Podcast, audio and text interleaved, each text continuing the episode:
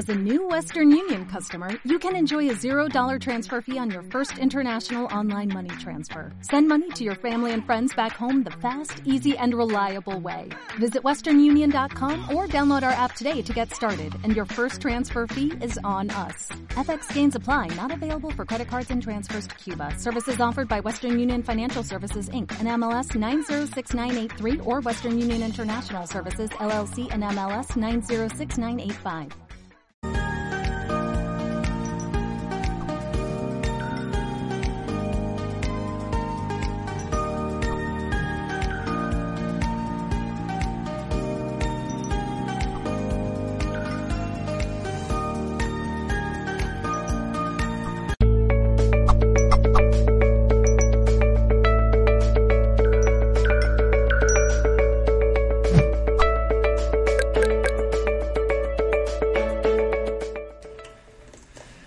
Hola, saludos en nombre de todo el equipo de Mindalia Televisión. Hoy está con nosotros María José Llorac Masip y viene a compartir la charla Conociendo la inteligencia emocional.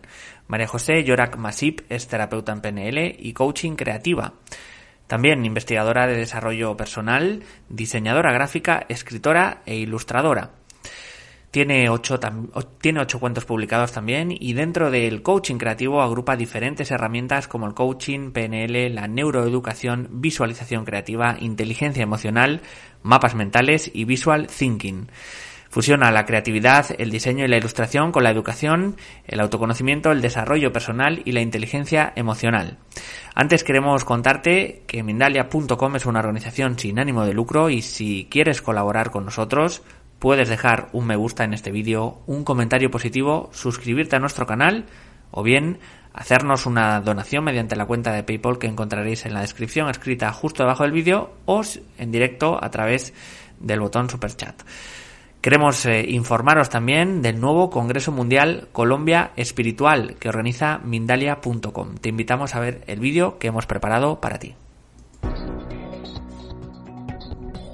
Mindalia.com te invita a ser parte de Colombia Espiritual, el Congreso Virtual Internacional organizado por Mindalia y que tendrá lugar los días 24, 25 y 26 de abril del 2020.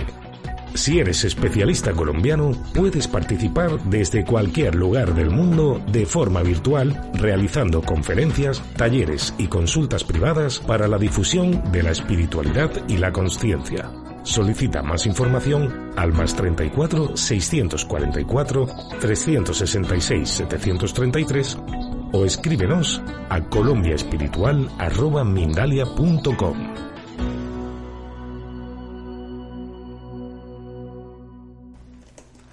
Recuerda que puedes participar promoviendo ponencias sobre espiritualidad y ofrecer a todo el mundo a través de este evento una mayor visión holística de la espiritualidad colombiana. Recordar también, y ahora sí ya vamos a dar paso a María José Llorac Masip y el espacio Conociendo la Inteligencia Emocional. María José, ¿qué tal? ¿Cómo estás? Muy bien, encantada y súper feliz de estar aquí. Pues todo tuyo cuando quieras, gracias. Muy bien, bueno, ante todo agradecer a todo el equipo de Mindalia que me vuelve a dar la oportunidad de estar aquí en esta ocasión con la charla ¿no? de Conociendo la Inteligencia Emocional. Y me gustaría hacer referencia a las dos eh, charlas anteriores a través de Mindalia que también he realizado, que es Despierta tu poder personal a través de la creatividad y el papel de las emociones en la educación, porque de alguna forma eh, son charlas muy paralelas y donde hay información complementaria, ¿no? Eh, sobre todo la anterior puede ser muy parecida a esta, entonces lo que he intentado es eh, intentar no repetir cosas, dar otros ejemplos, pero podéis ir a la charla porque obtendréis más información. Hay cosas que sí que las tengo que repetir porque son básicas y, bueno, empezamos entonces. Eh, comentar también que eh, mi charla eh, yo la uno en tres conceptos, ¿no? Lo que es la inteligencia emocional, que sería, eh, por una parte, el educativo, el terapéutico y el creativo. Son tres conceptos que yo uno y fusiono. en realidad, a nivel personal, en los últimos años, de alguna forma yo he ido creciendo eh, paralelamente a, mi trabajo, ¿no? En la medida que yo me he ido transformando, he ido formándome, eh, ahí se ha notado también en el trabajo laboral. Esto lo comento para que se vea también desde dónde hablo, porque yo estudié diseño gráfico y durante unos años estuve trabajando todo en lo que tiene que ver en la creatividad y desde hace ya 11 años empecé como investigaciones, formaciones en todo lo que tiene que ver inteligencia emocional, desarrollo personal y entonces lo que hago es fusionarlo porque esta fusión entre diseño, creatividad y autodesarrollo, inteligencia emocional, eh, me encanta, tiene que ver conmigo y, me apasiona, ¿no? Y bueno, empezando por las emociones, ¿no? Para mí esto es un tema mm, eh, muy importante porque yo creo que en realidad eh, la vida se define un poco, todo va en base a las emociones desde las decisiones que tomamos, cuando tomamos una decisión, eh, en realidad la hacemos porque esa decisión pensamos que nos va a llevar a un estado emocional de felicidad o placentero. Cuando nosotros tenemos una meta, un sueño, en realidad no queremos eso material. En realidad queremos ese estado emocional que nos va a producir eso material. El problema es que cuando perseguimos una meta o un sueño, sí eh, lo que estamos persiguiendo es una necesidad emocional que no está cubierta. Entonces, posiblemente cuando alcancemos un sueño una meta, no estemos llenos. Entonces, por eso es importante la inteligencia emocional, trabajar esto desde la educación, desde casa, poder llenar esos vacíos emocionales para que cuando persigamos una meta y un sueño realmente esté en coherencia a nosotros y no a través de una necesidad emocional, porque si no conseguiríamos ese sueño, pero no nos sentiríamos llenos ni felices.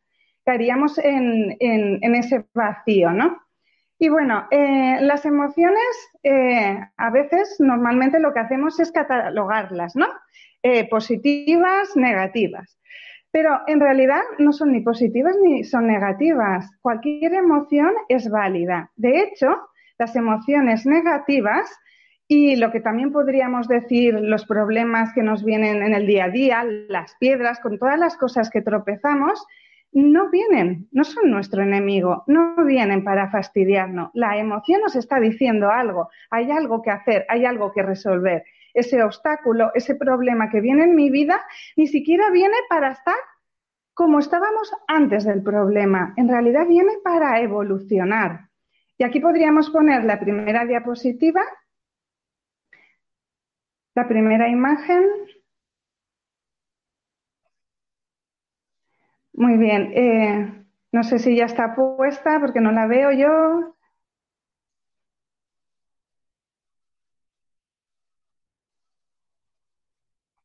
Vale, pues la primera, lo que yo no la veo, pero bueno, está ahí, la de las piedras.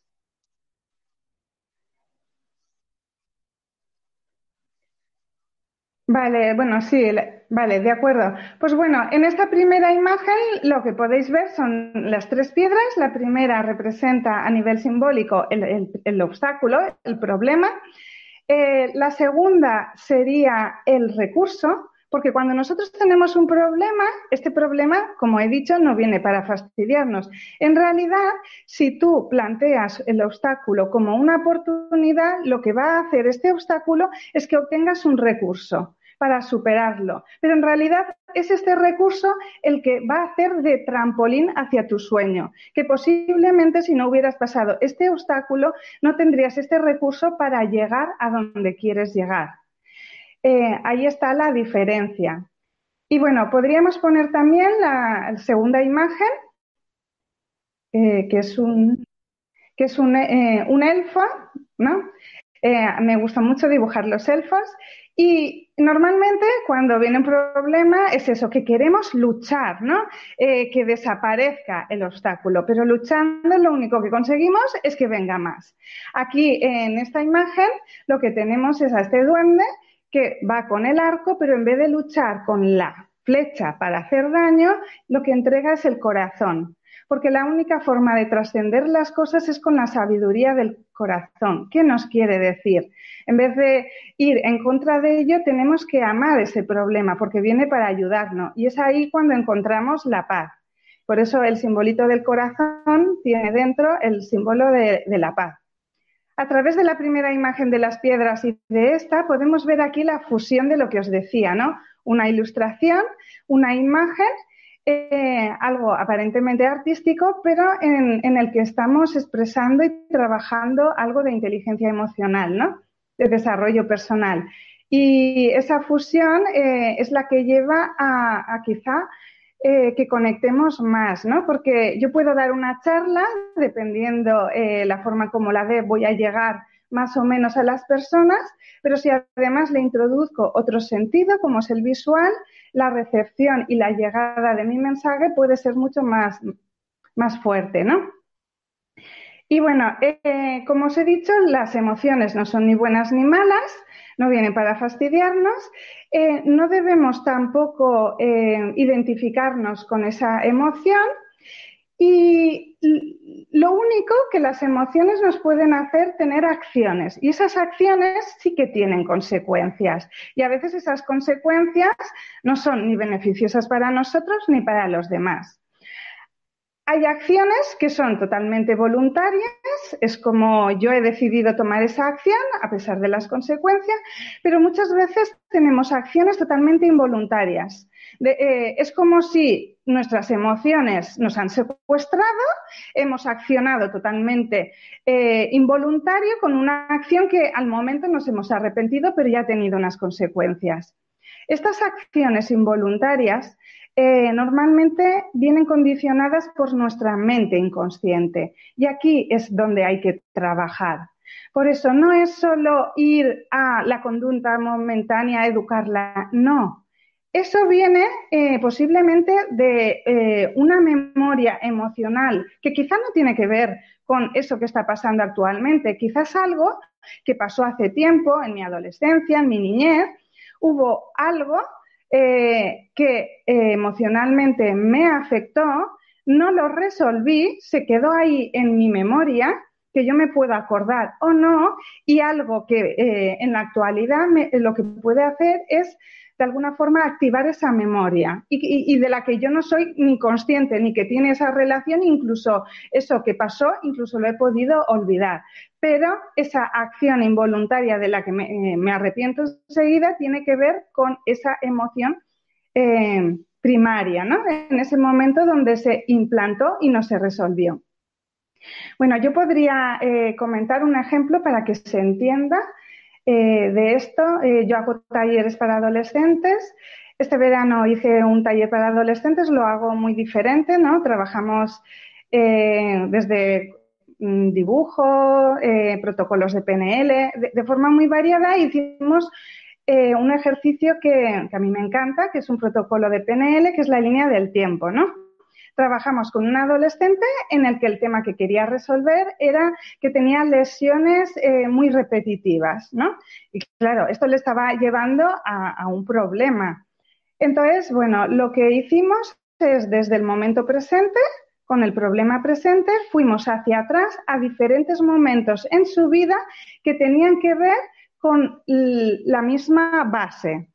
Yo cuando trabajo un conflicto, trabajo la emoción, porque bajo, da igual que sea lesiones, eh, algo material, algo físico, algo que ya se ve más eh, de relaciones con alguien, todo tiene una base emocional. Entonces, esa base emocional, vamos a otros momentos en nuestra vida donde esa misma emoción se ha repetido. Y fuimos a diferentes puntos hasta llegar a la raíz, donde realmente se impregnó una creencia que estaba haciendo que él necesitara eh, lesionarse. Porque eh, cualquier enfermedad, cualquier eh, cosa, lo que viene es a solucionar lo que no se ha solucionado, en este caso, la emoción. Nada más ya entrar, primero yo suelo hacer unos ejercicios también de respiración, de relajación. Él tomó conciencia automáticamente, no por algo que yo le dijera, sino por él mismo, de que las lesiones, él obtenía una recompensa, que era atención por los demás, cosa que hasta este mismo momento no se había dado cuenta. ya empezamos bien con esa toma de conciencia. Yo cuando sucede esto realmente eh, me apasiona mi trabajo porque una cosa es que te explique qué está pasando ahí, pero cuando tú mismo te estás dando cuenta, vamos, eso no tiene nombre, ¿no? Y después, bueno, vimos que se repetía desde que nació hasta el presente varios momentos en donde le habían pasado cosas físicas y donde él había obtenido una recompensa a nivel de atención de los demás. Fuimos al primer momento y lo que hicimos es, eh, de alguna forma, sanar esa emoción, buscar eh, que el adolescente obtenga un recurso para solucionarlo de otra forma. Hecho esto, volvimos a, vivir las mismas escenas y claro, la connotación emocional ya había desaparecido y la vivencia de esos recuerdos había cambiado, porque ahora él veía que ya había otra forma eh, donde él podía obtener esa atención sin tener que hacerse daño. Eso sería un ejemplo. A nivel terapéutico, em, por ejemplo, me gusta también eh, trabajar eh, la herramienta de visualización creativa y me gustaría comentar también un ejemplo de cómo eh, a través de este ejercicio se toma conciencia de muchas cosas, ¿no? En esta ocasión era también una adolescente, tenía un problema y, bueno, le hice los ejercicios de respiración y le dije, la primera, quiero que representes tu problema a través de una imagen, ¿no? Y la imagen que, que a ella se le presentó, porque siempre digo, no la pongas tú, deja que tu mente te lo represente en una imagen. Entonces la imagen era una mariposa dorada, era súper bonita y bueno, aparentemente dices, bueno, algo hermoso que está representando el conflicto, aparentemente parece que está bien, pero algo pasa porque eso está representando el conflicto. Entonces fuimos más allá. Eh, le hice pasar como una cortina de luz para poderlo sanar y cómo sería la representación simbólica con ese tema resuelto. Y entonces la mariposa dorada desaparecía y aparecía una de color, varias de color rojas. Eh, aparentemente no eran tan bonitas. Yo digo, vale, pero vamos a ir a más profundidad, ¿no? Entonces yo, eh, siguiendo como unas preguntas tipo PNL, eh, guiando la visualización, le hice profundizar más. De repente la imagen le cambia y aparecen mariposas verdes y rojas. Y entonces le hago meterse dentro de la mariposa para ver qué siente, qué es lo que hay ahí que ha cambiado. Y entonces dice, ah, me he dado cuenta de una cosa. Eh, la mariposa dorada no era real, era un holograma, eh, era fantasía. Estas son reales. Y, me dice, y además eh, las siento como más hermosas, pero por dentro. Eh, yo le voy profundizando más en, una serie de preguntas y además ella me dice que sentía como un sentimiento de libertad. Imaginaros la toma de conciencia, ¿no? Porque aparentemente lo bonito, lo visual, parece que sea perfecto, pero a través de ese ejercicio ella eh, se estaba dando cuenta que eh, lo exterior, lo aparentemente bonito, no es real. La, la, principal belleza irradia en el interior y además ahí es cuando realmente obtenemos libertad.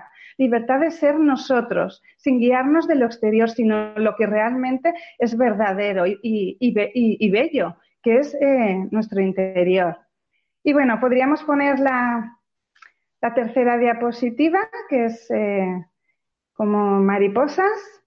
Eh, y me gustaría acompañar esta, esta ilustración en base a una historia, como un cuento. Tengo que decir que no es mío, es de Carlos González Pérez, es una historia que está dentro de su primer libro eh, yo realicé un cuento en, versión en cuento de su libro, pero ni siquiera esta ilustración que veis es la del cuento. Esta la he hecho yo adrede para la charla porque lo que quería era representar con una sola imagen eh, el ver cómo nuestros sentimientos y nuestras creencias eh, afectan a nuestra realidad, ¿no? Y cómo una imagen eh, acompañada de mis palabras, eh, solo una imagen podemos comprenderlo. Bueno, en, esta historia las protagonistas o los protagonistas son tres gusanos, exactamente iguales. Cada uno tiene un nombre. Es pesimista, realista e idealista. Estos tres gusanos, eh, para llegar a la fase de, bueno, eh, tienen el proceso de metamorfosis hasta llegar a ser mariposas, pero ellos desconocían estas realidades y entonces eh, cruzan la fase del capullo y entonces tuvieron los tres gusanos tres sentimientos diferentes y pensamientos diferentes. pesimista, bueno, tenía un miedo increíble, sus pensamientos era total que era el fin, que esto era el fin de su vida, bueno, un miedo atroz. Eh, realista, intentaba gestionarse sus emociones eh, con pensamientos como oh, esto va a ser momentáneo, esto va a pasar enseguida y todo va a volver a la normalidad. Idealista empezó a sentir que esto podría, su gran, podría ser su gran oportunidad de poder cumplir su sueño, su mayor sueño, que era el de volar. Y bueno, estos tres capullos eh, dejaron la fase de, la crisácea del, del capullo y se convirtieron los tres gusanos en tres mariposas, solo que cada realidad de estas tres mariposas fueron diferentes. La primera era una mariposa, pero estaba muerta, había muerto de miedo. La segunda, realista, era una mariposa, pero no se había dado cuenta que llevaba las alas y siguió toda su vida arrastrándose, feliz, siéndose gusano. La tercera, idealista, giró la cabeza, vio sus alas y cumplió su mayor sueño, que había sido volar. Bueno, y aquí con este cuento eh, un poco para ilustrar cómo nuestras emociones, que están muy ligadas a nuestras creencias y nuestras, eh, nuestros pensamientos y nuestro diálogo interior, cómo eh, estas dos fusiones crean un poco nuestra realidad. Y ya en el campo educativo, por eso para mí es tan importante que se introduzca la inteligencia emocional, porque para mí es básica. Si realmente queremos tener éxito en la vida, me da igual que quiera ser bombero, que quiera ser doctor, que quiera ser ama de casa, panadero. Si quieres tener éxito a nivel laboral, personal y ser feliz, se necesita inteligencia emocional. Es más, la neurociencia y la neurodidáctica avalan la importancia de la inteligencia emocional. Por un lado, eh, eh, la ciencia nos habla de que si queremos un aprendizaje con memorización a mayor eh, largo plazo, no, no, es solo a través de repetición, estudiar repetición. Tiene que haber un estímulo emocional, una motivación, porque es ahí cuando nuestra memoria queda más fuerte. Eso por un lado. Después también nos habla y ya hay eh, muchas pruebas científicas como cuando nos está afectando algo emocionalmente, nuestro cerebro no, está en la capacidad al 100%. Eh, lo que está haciendo es conectar ciertas conexiones que tienen que ver con esa supervivencia para afrontar este problema emocional, pero está desconectando otras partes del cerebro. Por lo tanto, mi inteligencia intelectual y creativa no va a estar al 100% si hay algo emocional que me está preocupando o no estoy resolviendo. Esto puede ser a nivel consciente que tenga un problema emocional, pero también puede ser que eh, en mi infancia, en otra época de, mi vida, se creó un bloqueo emocional no resuelto y en mi cerebro está pasando lo mismo. Y quizá yo no, no veo la, eh, la conexión directa a que me esté costando aprender algo cuando en realidad es que mi cerebro no está al 100%, porque hay cosas que no están resueltas. Pero todo esto se, se puede solucionar. Eh, bueno, podríamos poner la imagen número 4 porque eh, la, neurociencia también habla de que no hay un solo cerebro igual.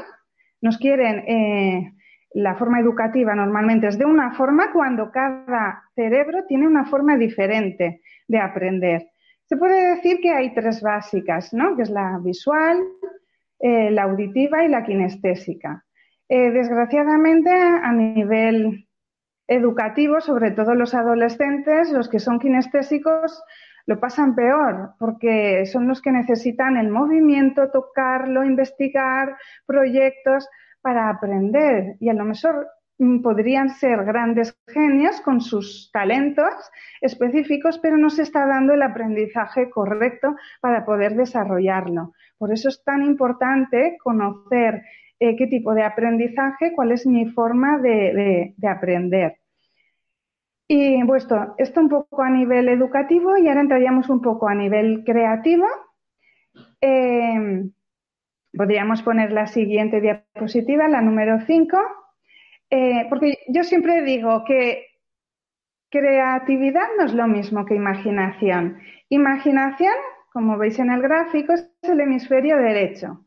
Ahí entraría lo emocional, lo artístico y el hemisferio eh, izquierdo es lo más racional, lo científico, lo lógico. Vale, imaginación es hemisferio derecho, pero podemos poner la otra diapositiva, la número 6, porque creatividad es en realidad la fusión de los dos hemisferios. Yo necesito la imaginación, porque aquí despliego todas las posibilidades de soluciones, pero después deberé conectarlo con otro tipo de inteligencia para dar una respuesta. Por eso, creatividad, ya sea a través de un diseño, de eh, un desafío eh, creativo que la resolución de algo emocional, de un obstáculo, necesito la unión de los dos.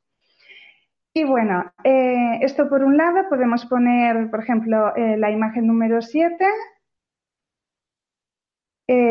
porque con estas imágenes me gustaría comparar un poco, porque frente a, mm, ya os digo que yo vengo del diseño, cuando nosotros tenemos que diseñar algo, hay como unos procesos. Y yo me he dado cuenta que tienen mucho paralelismo a la hora de los procesos de, inteligencia emocional, de solucionar un problema, de gestión emocional. Aquí veríamos en este dibujo como tenemos un cuadrado, es el desafío eh, de diseño, pero también podría ser un problema. Lo siguiente sería hacer un análisis eh, ver qué es lo que está pasando, estudiar, si son en temas de diseño, las diferentes partes para al final dar la mejora, la solución. Entonces, eh, no hay separación entre el proceso de diseño y el proceso de, resolución de un problema. La siguiente diapositiva, eh, la número 8, Aquí, eh, a nivel también metafórico, eh, estamos eh, uniendo lo que os decía, el hemisferio derecho, el, hemisferio izquierdo, uniendo conceptos totalmente diferentes. Hay procesos de diseño que lo que se hace es, esto se adrede, ¿no? vamos a coger cosas totalmente diferentes y vamos a unirlas. pues para la resolución de algo emocional, de un obstáculo, eh, tenemos que hacer eso, unir diferentes inteligencias para realmente eh, llegar a, una conclusión. Pasaríamos a la otra diapositiva, la número 9. Hay otro, otro proceso que es el, eh, se llama de construir, es un proceso de diseño. la imagen que tenemos a la izquierda es la imagen primera que tenemos y después resulta que si nosotros esa misma imagen la separamos totalmente por piezas totalmente separadas, podemos construir algo nuevo. Frente a un problema, algo que nos está preocupando, si nosotros solo tenemos una visión de ese problema, no vamos a encontrar solución, porque no vamos a ver más allá. Pero en cuanto nosotros lo observemos de forma diferente, incluso podemos ver que lo que nosotros veíamos como problema resulta que no es tanto. Y quizá moviendo las piezas eh, podamos hacer lo mismo que en deconstrucción en diseño, buscar eh, frente a lo mismo, eh, como lo que decía antes, un trampolín o buscar una forma totalmente diferente y todo se ha transformado. Bueno, estos serían un poco como ejemplos de, alguna forma que yo intento fusionar eh, estos dos conceptos, ¿no? Eh, procesos de diseño con procesos de inteligencia emocional para solucionar cosas. Y sí que me gustaría comentar, por último, eh, la última diapositiva, La número 10 eh, los mapas mentales como herramienta en, la educación, eh, que me parece buenísima. Yo la trabajé primero en diseño, pero es que ahora la estoy trabajando para todo y con resultados muy buenos, porque por un lado, eh, los mapas mentales, en vez de los clásicos esquemas que se utiliza para los estudios, aquí fusionamos dibujo y letra. Estamos fusionando los dos hemisferios. ¿Qué pasa? Que cuando fusionamos los dos mismos hemisferios a través de un mapa para trabajar un temario, por ejemplo, la memorización y la comprensión del contenido es, pero muchísimo mayor. Eh, aparte, bueno, eh, nos ayuda a ser mucho más creativos y sacar más ideas. Por supuesto, a los que tienen un aprendizaje diferente les ayuda muchísimo, sobre todo a los visuales. Eh, ¿Qué más? Ayuda mucho a ordenar y clarificar. No os lo podéis ni imaginar. Eh, clarifica las ideas, nuestros estados emocionales bajan porque tenemos más orden, más claridad, es más divertido, hay más emoción. Y bueno, eh, aplicaciones, como os he dicho, tiene múltiples, desde esquemas de temarios para estudiar. Yo, por ejemplo, para hacer esta charla, lo primero que hago es un mapa mental. A ver, ¿qué conceptos quiero trabajar? ¿Qué ideas? Incluso para escribir mis cuentos, que dirías, bueno, es que escribir es algo lineal, pero yo me hago un mapa mental, porque eh, yo quiero, en el mapa mental me pongo, a ver, ¿qué personajes quiero trabajar? qué valores, qué época, una serie de cosas que quiero que contenga mi, cuento. Con toda esta claridad, yo ya me pongo a trabajar, ¿no? Eh, a través eh, de forma lineal con lo escrito. Pero primero me he hecho el mapa mental. Eh, y bueno, aparte, bueno, en el campo educativo a la hora de exponer, eh, hacerlo a través de mapa, además con pocas palabras y una imagen enseguida lo ves. Si lo tienes como chuleta, si te pierdes es mucho más fácil cogerlo. Incluso hago cursos a través de los mapas eh, mentales trabajando el desarrollo personal, cómo trabajar obstáculos eh, y vamos a ver diferentes soluciones, vamos a plantear un mapa mental de las diferentes soluciones. A veces lo uno incluso con una visualización creativa, lo que potencia más el efecto, eh, mapas mentales para autoconocernos, saber más cosas de nosotros. Y bueno, en realidad hay infinitas eh, posibilidades. Y bueno, hasta aquí era más o menos, no sé cómo voy de tiempo, porque he ido, no sé, un poco acelerada. Vale. Muy bien, entonces, eh, eh, bueno, después ya con las preguntas, si queréis que explique un poco más eh, alguna cosa con más detenimiento, porque quería comentar muchas cosas y no sabía el tiempo cómo me iba a venir. Lo que sí que hay que tener en cuenta es que inteligencia emocional no es solo saber qué emoción estoy sintiendo, ni tampoco corregir la conducta de eso que ha sucedido, que me ha llevado a esa emoción tan gigantesca y esa acción, esa reacción tan fuerte. Lo que hay que hacer es ir a la raíz, porque solo yendo a la raíz eh, es cuando, cuando vuelve a suceder eso, yo no voy a reaccionar de esa forma, porque eh, lo que había activado esa reacción mía ya está tranquilo, ya está en paz. Eh, y aparte, cuando hay una emoción negativa, no es nuestro enemigo porque nos está dando pistas, pistas de que en realidad hay algo que no está en coherencia nuestra, hay algo que hay que cambiar. Y las emociones, entonces, mm, eh, todas mm, son positivas porque vienen a nuestro favor, solo que hay que escucharlas y a veces hay que tomar acciones.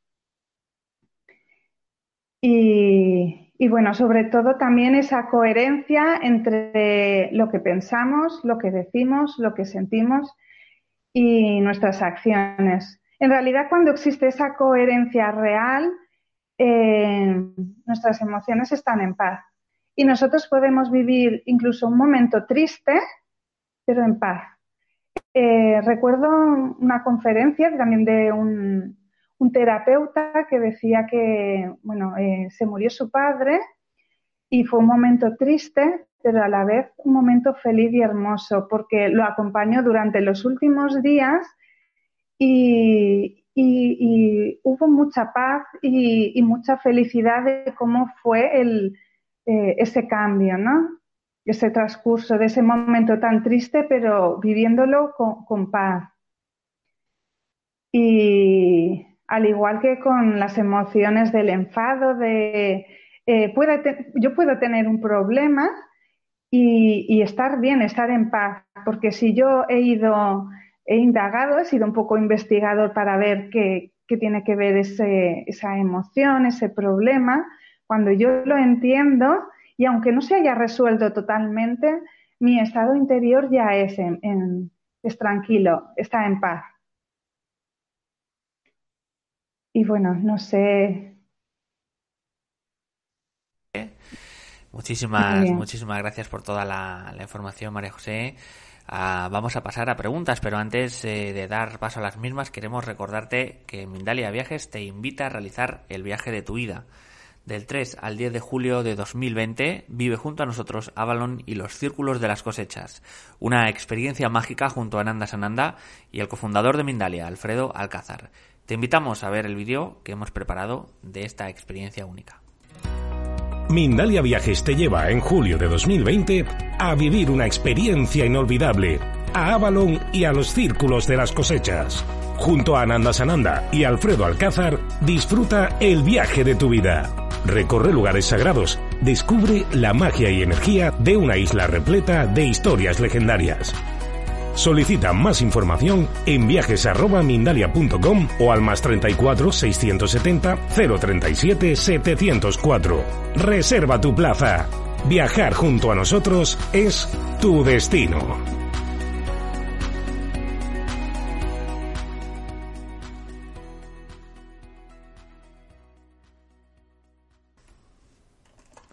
Pues ahí estaba ese vídeo de Avalon. Recordar que podéis eh, entrar a www.mindalia.com para obtener más información. También os vamos a dejar aquí, está saliendo ahora un rótulo con un email y con un teléfono de contacto. Vamos a comenzar con las preguntas. Y nos dice Cintia, Cintia de Argentina, ¿cómo manejar mis emociones? Me siento siempre vulnerable, me enojo, lloro, cada vez me cuesta más controlarlas y luego me enojo conmigo. Bueno, eh, lo primero es aceptarlas. Eh, si no aceptamos una emoción, esta emoción, eh, su fuerza aumenta mucho más.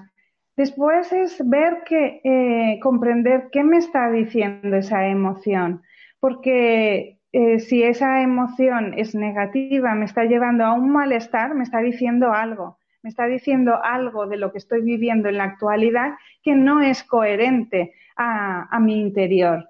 Entonces, eh, aquí tendré que hacer una búsqueda.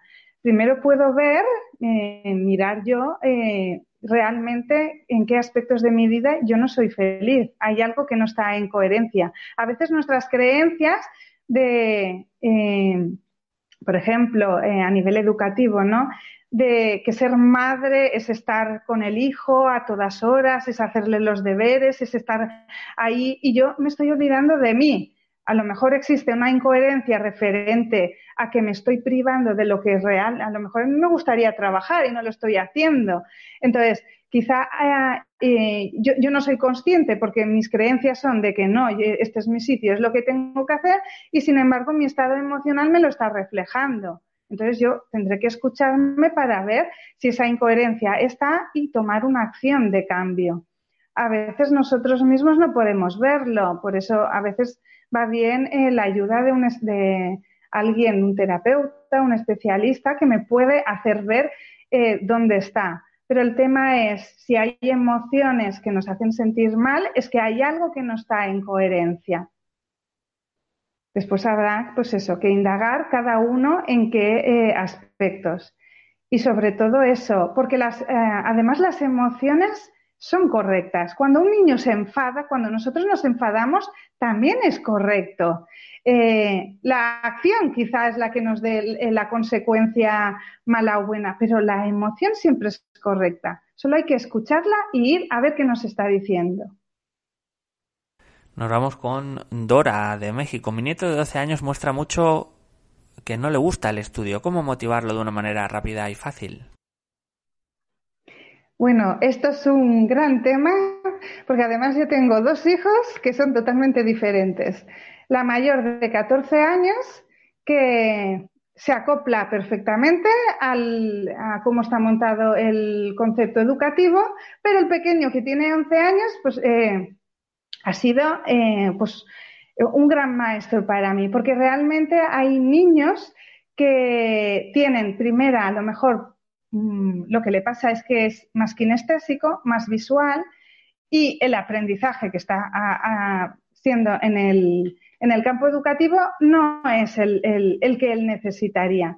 Si no es el mismo, lo que se puede hacer es observar eh, cuál es el de mi hijo. Mi hijo, por ejemplo, yo veo que es muy kinestésico. Pues yo tengo que, además le gusta mucho tocar, experimentar, le gusta mucho el ordenador. Pues voy a ver si eso que tiene que estudiar, porque si, si lo puedo cambiar a un centro que se acople más a él, perfecto, pero si no, pues yo voy a buscar mis herramientas.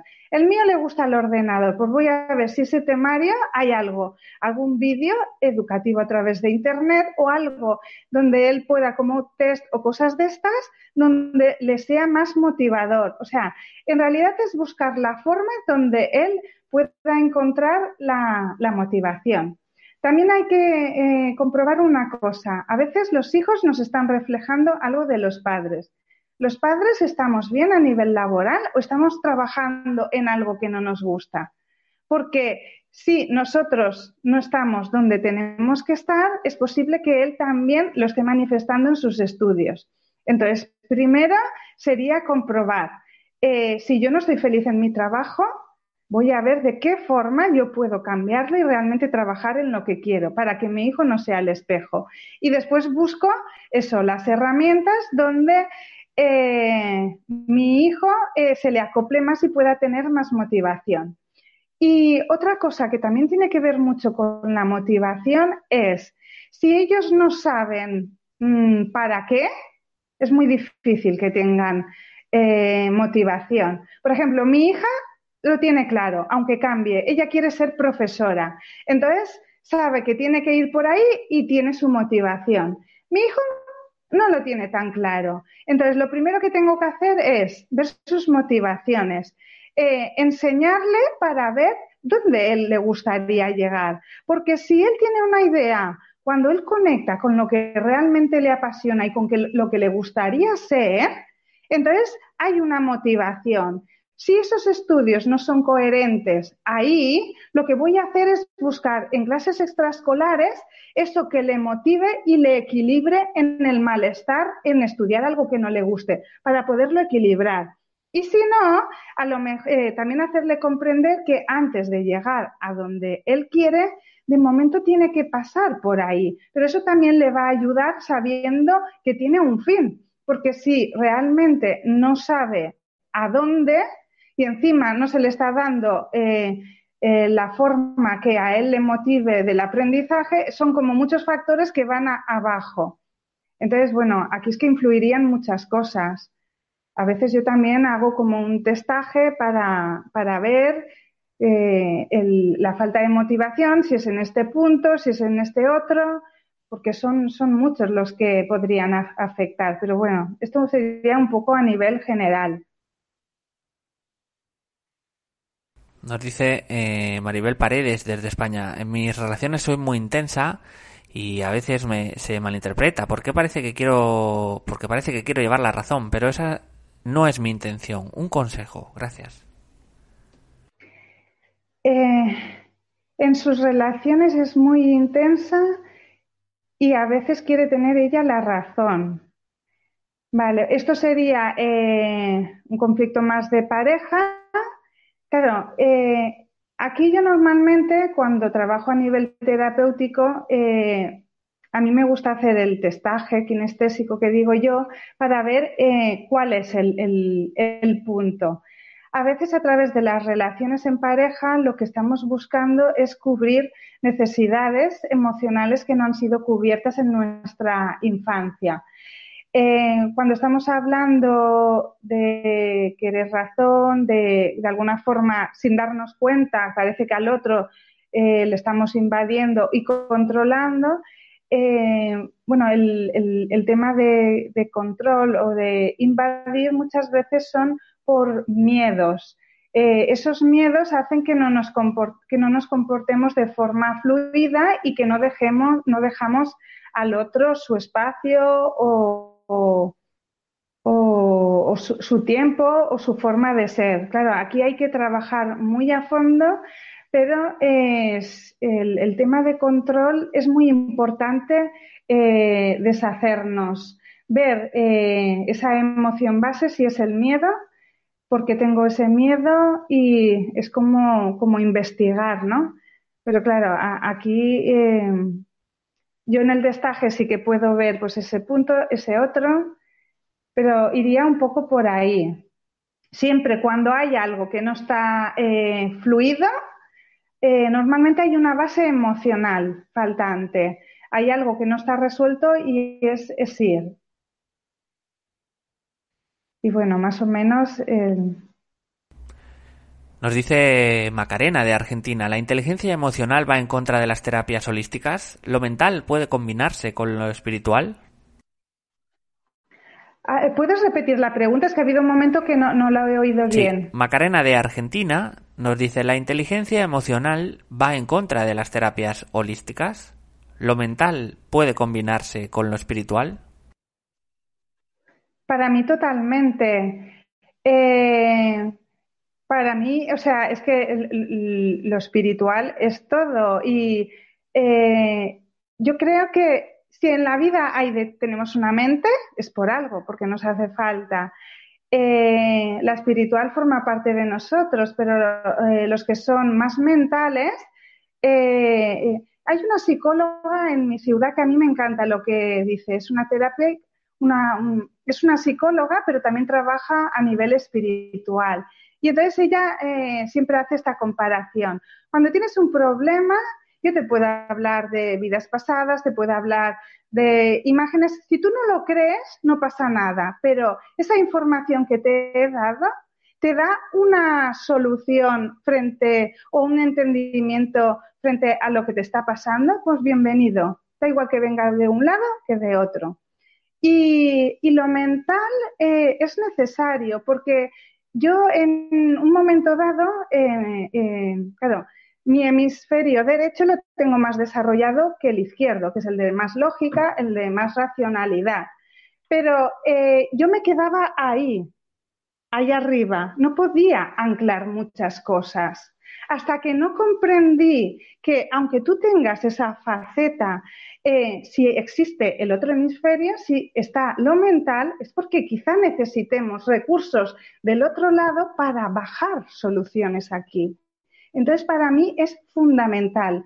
De hecho, ya en mi tema laboral lo que hago es fusionar cosas. En la vida es como incluso en la educación, todo lo separan, las asignaturas, lengua, matemáticas.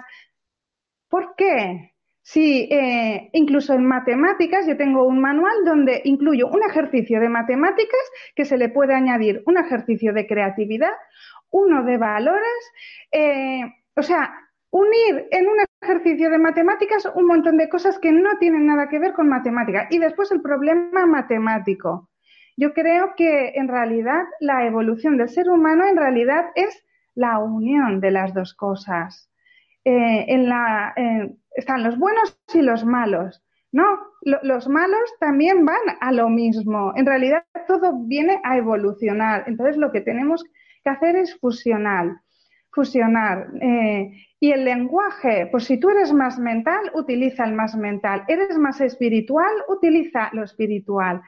Eh, aquí lo único que vale es lo que sientes. Eso que, esa herramienta te funciona, te hace sentir bien, hay una resonancia contigo, pues adelante. No la hay, pues busca otra herramienta, busca otra forma donde lo encuentres. pero no hay nada que esté en contra de lo otro. El tema es abrazarlo todo y cada uno que coja lo que le sirva y lo que, con lo que resuene. Vamos a ir con una nueva pregunta. Harry Callahan, bueno, tiene varias, de España, nos dice cómo equilibrar los dos hemisferios si es que deben estar equilibrados al mismo tanto por ciento. Eh, bueno, yo realmente no sé si eso del tanto por ciento eh, tiene que ser exacto. Sí que hay ejercicios corporales donde tú tienes que mezclar la parte derecha con la izquierda que eh, a nivel físico, a nivel mental ya equilibran. Había un ejercicio, a ver si me acuerdo, creo que era así, no sé si se ve, que era hacerlo muy repetido. Claro, al primero al principio eres un poco torpe. No sé si se ve. Ahí. ¿Se ve? Más o menos. El Ah, vale. Es un poco, desde ahí. Ah, vale. Desde ahí, ahí. Y hacerlo muy rápido. Aquí estás combinando eh, los dos hemisferios. De todas formas, supongo que por internet si se buscan ejercicios corporales para equilibrar los dos hemisferios, eh, seguro que hay información. Pero si no, es eso, hacer ejercicios, eh, los mapas mentales ¿no? que yo propongo. Ahí estamos trabajando los dos. Estamos la parte racional, la parte lingüística con el dibujo. Y, así muchas cosas. El tema es, eh, pues eso, hacer ejercicios donde tú resuenes, que te gusten y que te funcionen y, que no sea solo eh, lo, racional ni tampoco la otra parte, sino que tú puedas eh, ir anclando los dos.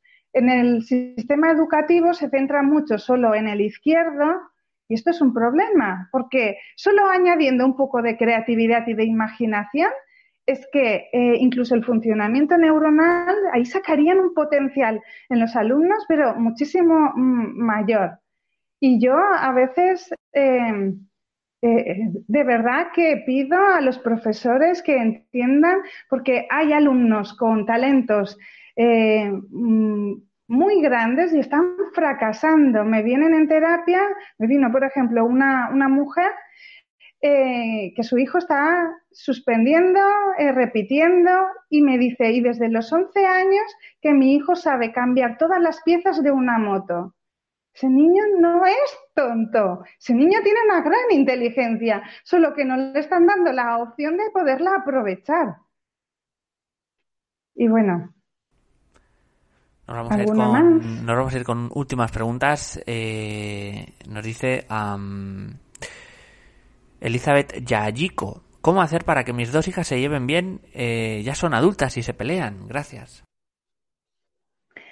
Uh, esto también es un, tema. Eh, bueno, si son adultas y se pelean y siempre se han llevado, yo creo que debe haber una, un momento clave donde en su infancia, donde se instauró algo que no estuvo en su lugar, que ya sea por creencias, por, eh, por alguna falta también emocional, eh, ¿no? Eh, que se produjo el conflicto. Y esto no resuelto se ha ido pues generando en, en, hasta la edad adulta.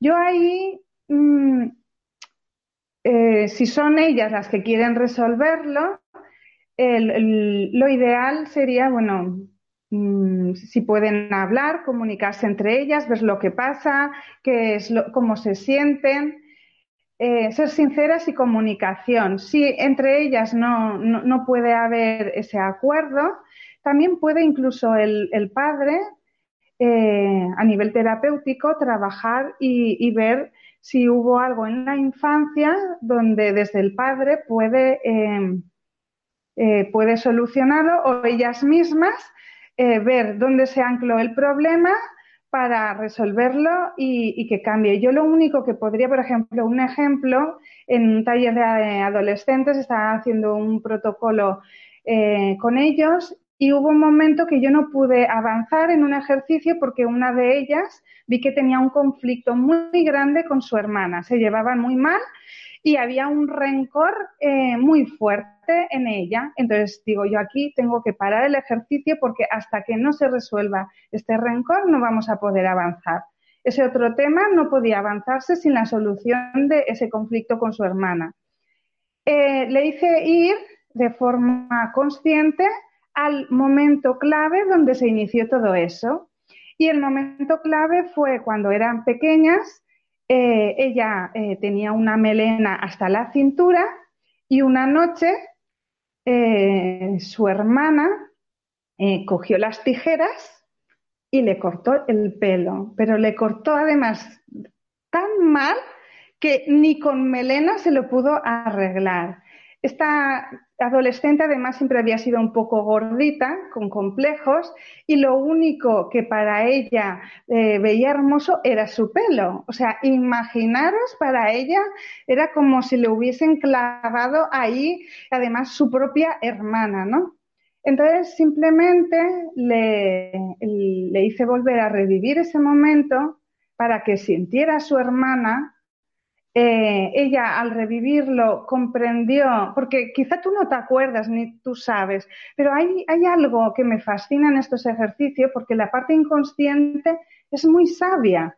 Entonces ella, de alguna forma, al revivir otra vez ese momento desde la adulta, se dio cuenta que eh, mm, su hermana mm, había sido más bien una broma. En ningún momento pensó que a nivel emocional le, hubiera, le había afectado tanto, eh, le hubiera podido afectar tanto a su hermana.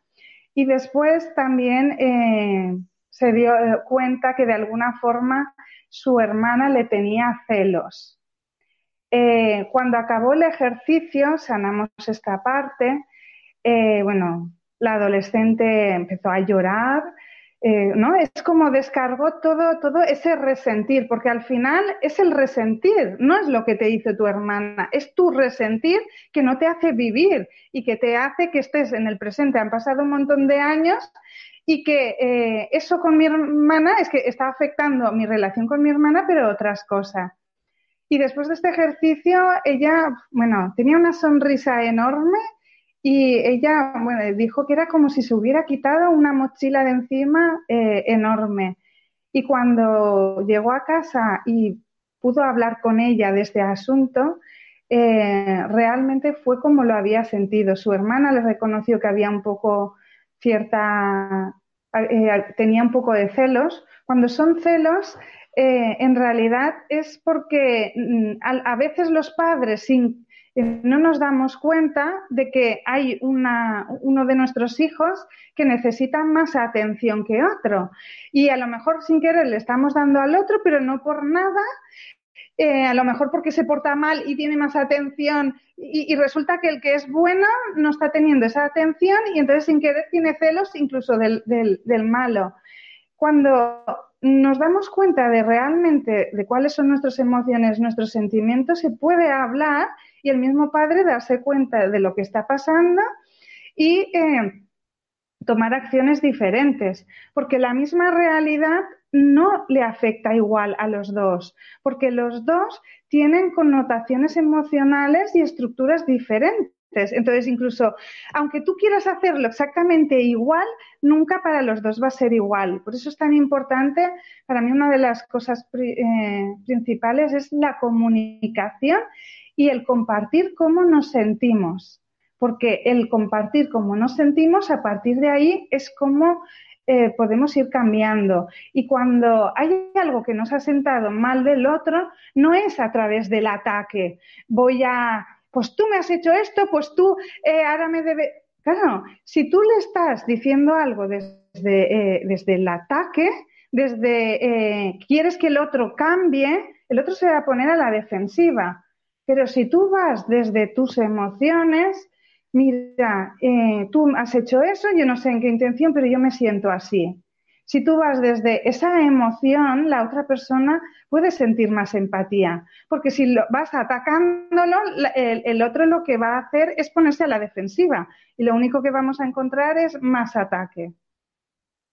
Y bueno, eh, esto, claro, ya os digo, habría que ver cuál es la raíz emocional y a partir del punto clave donde se creó esto, intentar deshacer ese nudo, solucionar esa emoción y automáticamente la, relación cambia. Y, y, aunque el otro no quiera hablarse conmigo, a lo mejor relaciones de que mi hermana no me habla, vale, quizás sigue sin hablarme, pero yo estoy en paz con ese asunto. Y si yo estoy en paz, eh, ya no lo voy a vivir igual. Y todo lo que tiene que ver de otras cosas que tiene que ver con eso, eh, van a cambiar en mi vida. Y a lo mejor no sabía que tenían una relación y la tienen. Y lo más importante es que yo ya tengo en paz. Y a lo mejor mm, cambio yo y de repente mm, mi hermano, mi hermana también cambia. Suelen suceder las dos cosas. Lo importante es que existe esa paz, ya sea de una forma o de otra, pero mi paz, si yo he resuelto eh, la raíz, la base, está.